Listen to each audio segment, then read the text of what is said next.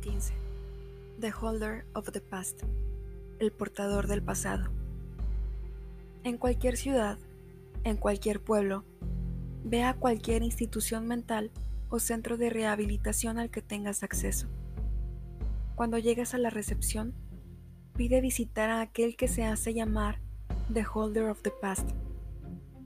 A la última sílaba de tu oración, sus ojos se abrirán anchos y te mirará como si quisiera ver el pasado de tu piel en tu alma.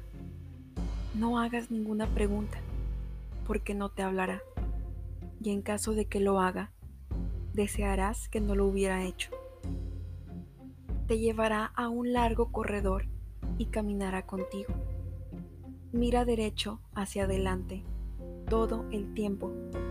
Si miras al piso, paredes o techo del pasillo, pasarás a un camino cerrado y el empleado te seguirá con una demencia infernal hasta que estés completamente destripado.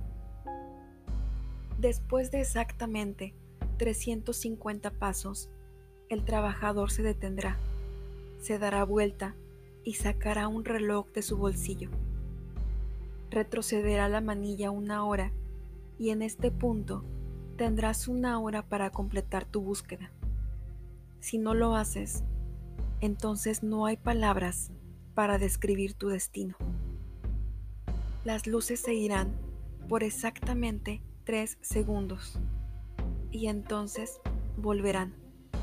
Estarás en un cuarto sin puertas y con una luz rojiza con la forma de un pentagrama.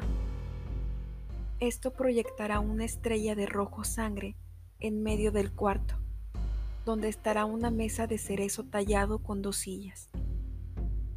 Siéntate en la silla más cerca de ti. Mira hacia arriba. Mira hacia abajo de nuevo. Y un hombre con un cabello negro y sucio estará boca abajo en la mesa. Responderá a una pregunta. ¿Dónde se situó él una vez? El hombre hablará no de un lugar que exista en un mapa, pero describirá el cuarto en grotesco y doloroso detalle.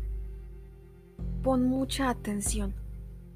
Él enumerará exactamente qué horribles objetos cuelgan de lanzas que sobresalen de la pared. Tienes el resto de la hora para encontrar el cuarto y su trono. Si fallas, te sugiero que te armes en grande. Su trono es el objeto 15 de 538. Si son traídos juntos, puede que él regrese una vez más.